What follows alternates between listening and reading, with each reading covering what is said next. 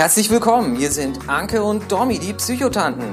In diesem Podcast geht es um psychische Gesundheit und das ganz normal, ohne vorgehaltene Hand, mit Know-how und einer guten Prise Humor.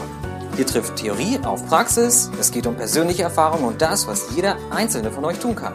Jetzt viel Spaß beim Zuhören. Hallo und herzlich willkommen. Wir machen eine neue Folge von den Psychotanten und wir freuen uns sehr, dass ihr dabei seid. Wir, das sind natürlich drüben die Anke. Hallöchen. Und hier die Dominique äh, in eurem Ohr sozusagen. Und weil aller guten Dinge ja vier sind, bei uns jedenfalls, äh, machen wir heute vorerst mal wieder den Abschluss der Therapie-Secret-Reihe. Wir lüften heute mal wieder ein paar Secrets mit euch, haben auch ein kleines besonderes Secret am Ende, das für auf euch wartet. Aber wir starten erstmal los mit einem sehr, sehr spannenden oder einer sehr, sehr guten Frage. Nämlich, wenn ich dann jetzt einen Therapieplatz gefunden habe, Anke, wie lange dauert es dann, bis eine Therapie genehmigt wird? Ähm, das ist ganz unterschiedlich. Also man muss unterscheiden zwischen den Kurzzeittherapien und den Langzeittherapien. Also eine Kurzzeittherapie, die kann man ja ohne ein langes Gutachten, was der Therapeut schreiben muss, äh, beginnen. Und das sind ja also die Kurzzeittherapie 1 und 2, das sind jeweils immer zwölf Stunden. Da muss der Therapeut und der Patient, die müssen nur so ein Formular ausfüllen, wo unterschrieben werden muss. Der Konsiliarbericht vom Hausarzt muss dazu. Und dann ähm, geht das an die Krankenkasse. Die Krankenkasse muss da innerhalb von drei Wochen eine schriftliche Nachricht an den Patienten schicken, ähm, ob die Therapie genehmigt ist oder nicht. Also wir sprechen jetzt hier auch nur von den gesetzlich Versicherten. Bei Privatversicherten ist das nochmal anders. Ähm, also mhm. da ähm, dauert das ähm, drei Wochen. Wenn man innerhalb von drei Wochen nichts hört, dann gilt die Therapie theoretisch als genehmigt. Ich sage theoretisch, weil ähm, man sollte da trotzdem nochmal bei der Kasse immer nachhaken. Wenn man dann ähm, die ersten zwölf Sitzungen der Kurzzeittherapie zu Ende hat, ähm, oder am Ende ist, vielleicht bei der achten Sitzung ungefähr, dann verlängert man, wenn noch mehr Bedarf ist, nochmal um zwölf Sitzungen. Da ist das gleiche Spiel wieder, Formular ausfüllen, an die Krankenkasse schicken und innerhalb von drei Wochen müsste man eine Nachricht bekommen. Wenn man aber eine Langzeittherapie macht, sprich ähm, 60 Sitzungen oder einen Umwandlungsantrag, das ist alles ganz, ganz kompliziert, aber ich versuche es einfach zu erklären. Also wenn du da gleich Fragen hast, dann sag Bescheid.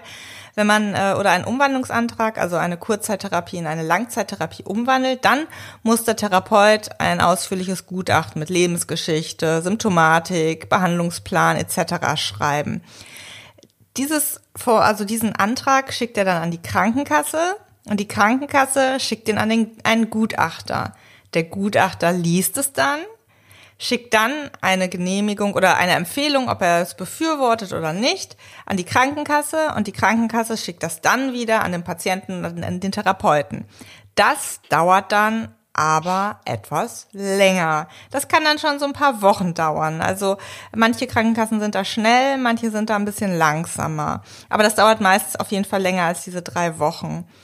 Ähm, bei den Privatversicherten ist das nochmal anders. Da ähm, hängt das auch immer von den, ja, den Ver Verträgen ab, äh, die die Patienten mit den Krankenkassen haben äh, und äh, ob die Patienten Beihilfe versichert sind. Wenn die Beihilfe versichert sind, sowas wie Beamte, also Lehrer, äh, Polizisten mhm. etc., da dauert das manchmal echt lange. Ich warte jetzt aktuell bei einer Patientin auf ähm, die Genehmigung und das sind irgendwie schon fünf oder sechs Wochen. Ähm, manchmal geht das auch schneller.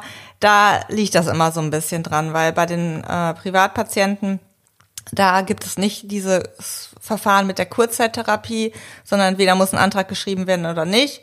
Und wenn ein Antrag geschrieben werden muss, dann machen die meisten Therapeuten auch direkt einen Langzeitantrag. Weil man, wenn man die Sitzung nicht braucht, dann kann man auch einfach eher beenden.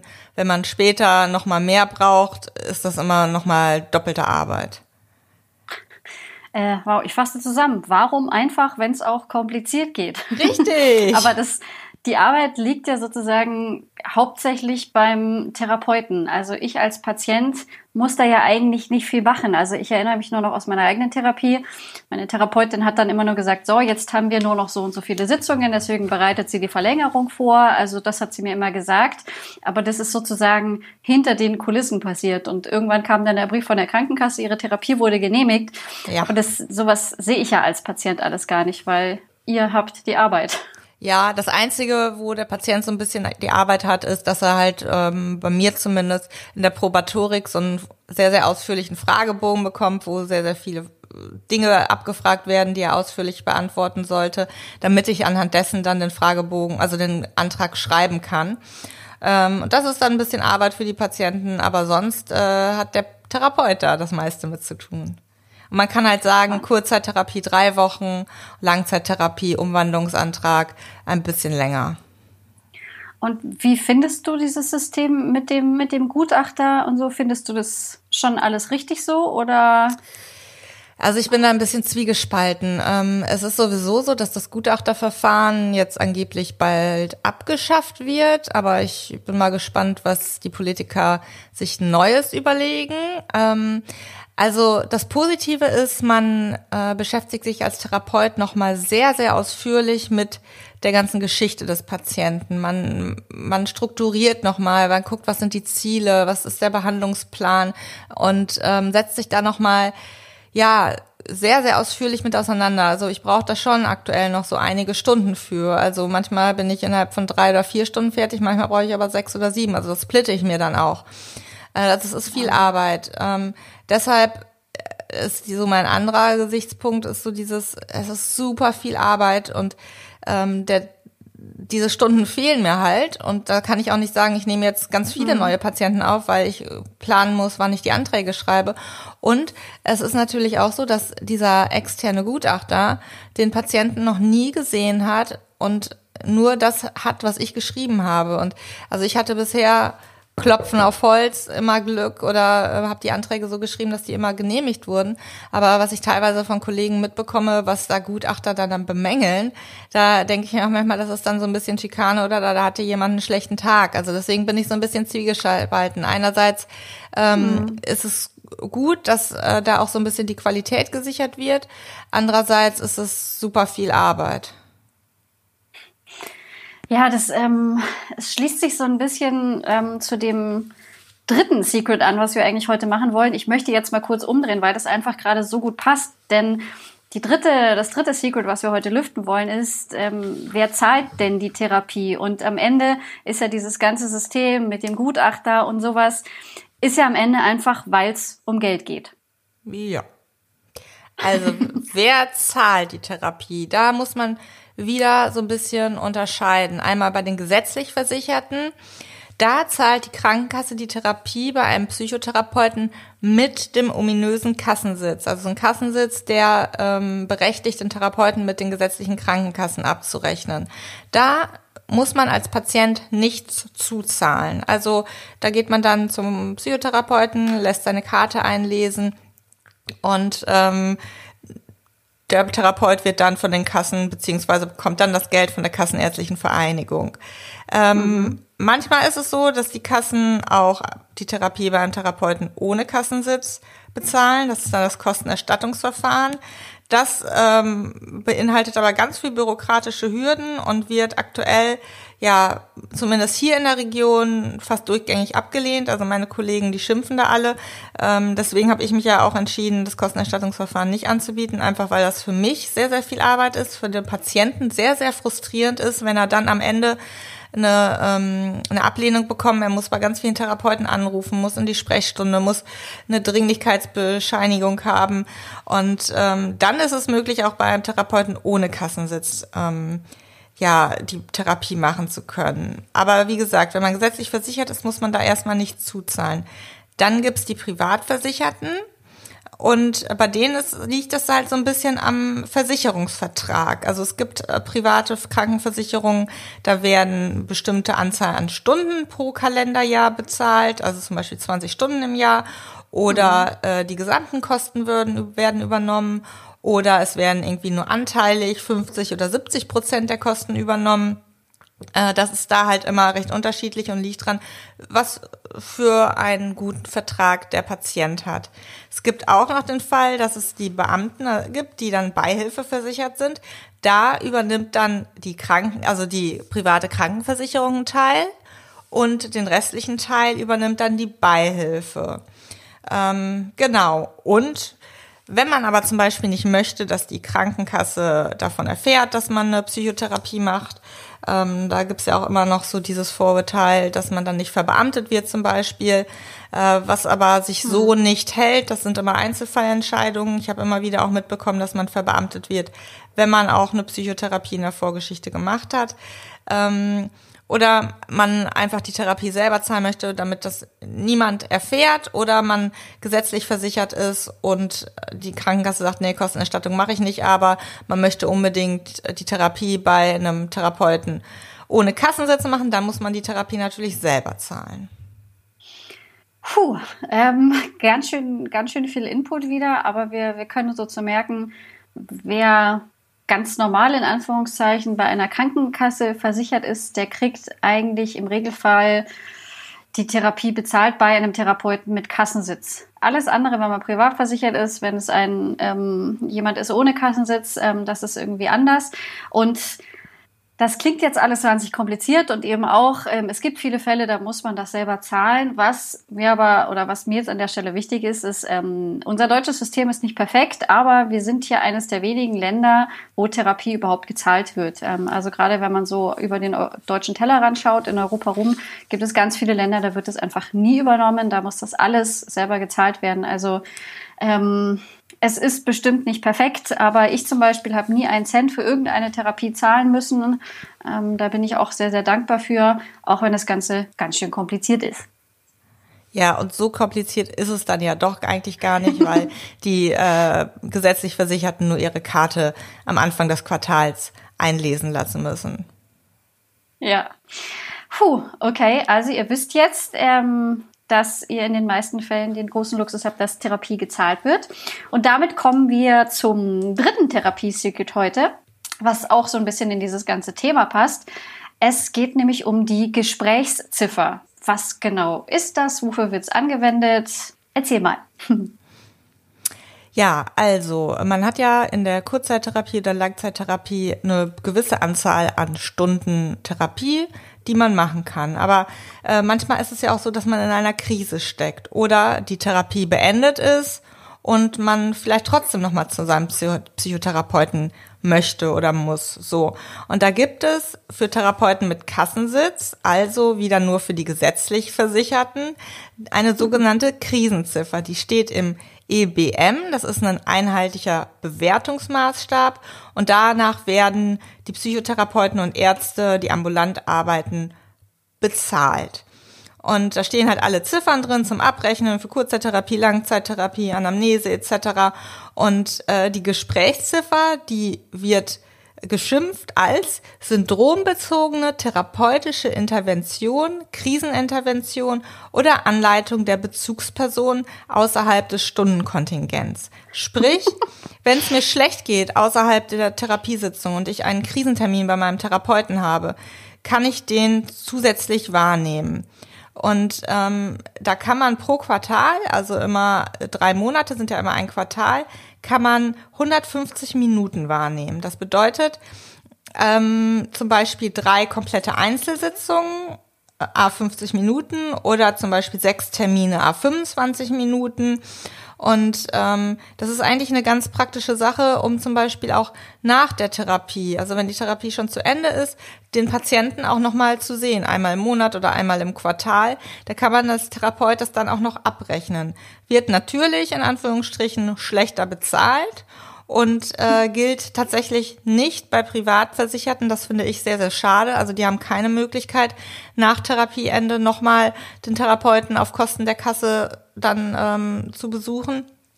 Aber für die äh, gesetzlich Versicherten ist das, finde ich, eine gute Sache auf Patientensicht. Ich, mich hat das auch sehr erleichtert. Ich habe das tatsächlich erst zum Ende meiner Therapie habe ich davon gehört, weil meine Therapeutin dann nämlich auch sagte, und wenn jetzt nochmal irgendwas ist oder ähm, dann, dann gibt's ja eben diese Gesprächsziffer und dann kann ich zu ihr kommen. Und äh, was mir jetzt gerade, man darf das ja auch sozusagen präventiv nutzen. Also auch wenn noch gar keine Krise war, könnte ich damit mit dieser Gesprächsziffer theoretisch, wenn ich einen Therapeuten finden würde, auch so, auch wenn ich jetzt noch keine gestellte Diagnose habe, könnte ich dann auch mit dieser Ziffer quasi einmal im Quartal einfach zum Therapeuten gehen, so als Präventionsvorsorgemaßnahme? Mm, da musst du wirklich einen Therapeuten finden, der das macht. Wenn du keine Diagnose hast, mhm. ähm, wird das, glaube ich, schwierig. Aber wenn du zum Beispiel bei dem Therapeuten in Behandlung warst und es dir jetzt gut geht mhm. und du sagst, aber ich möchte trotzdem irgendwie präventiv, damit ich nicht nochmal abrutsche. Oder zum Beispiel, um diese ominöse Zwei-Jahresfrist zu überbrücken, um wieder eine Therapie ohne neuen Antrag beginnen zu können, mhm. ähm, kann man ja auch zum Beispiel diese zwei Jahre über diese Krisenziffer, also diese Gesprächsziffer überbrücken. Ähm, ich glaube, zu diesen zwei Jahren haben wir aber auch schon mal was gemacht, meine ich. Ne? Also ähm, ich kann es ja noch mal kurz sagen, es wird immer so gesagt, dass äh, zwischen den Therapien zwei Jahre liegen müssen. Das stimmt so aber gar nicht, denn ähm, man kann nach einer beendeten Therapie theoretisch direkt eine neue Therapie anfangen. Wenn man aber eine Verhaltenstherapie gemacht hat und danach wieder eine Verhaltenstherapie anfangen will, muss der neue Therapeut halt direkt ein Gutachten schreiben. Wenn man diese zwei Jahre wartet, muss er kein Gutachten schreiben. Und deswegen hält sich das irgendwie so, dass es diese zwei Jahresfrist gibt, in der man keine neue Therapie anfangen darf.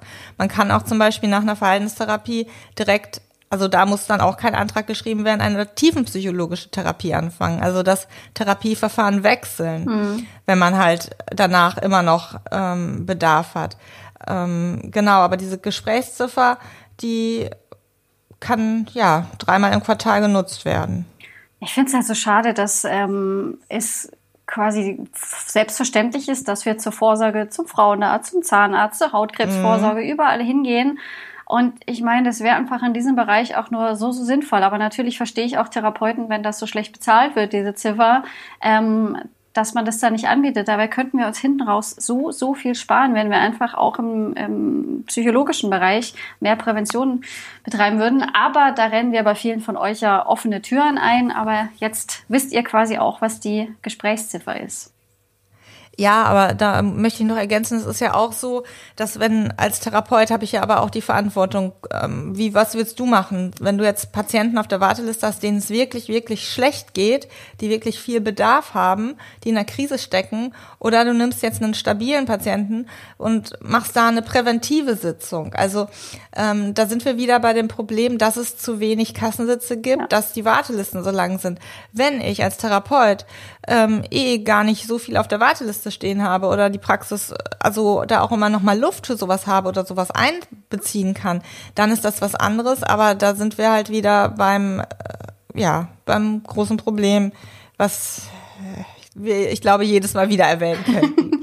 ja, deswegen machen wir auch bald noch mal eine eigene Folge dazu. Und ich glaube halt, wenn wir einfach mal diesen Teufelskreis durchbrechen würden, dass wir so gut in der Prävention werden, dass es einfach immer weniger von diesen Krisenfällen gibt, dann würde der Therapeut irgendwann nicht mehr in die Zwickmühle kommen. Aber für eine gewisse ja. Zeit wird es natürlich übergangs.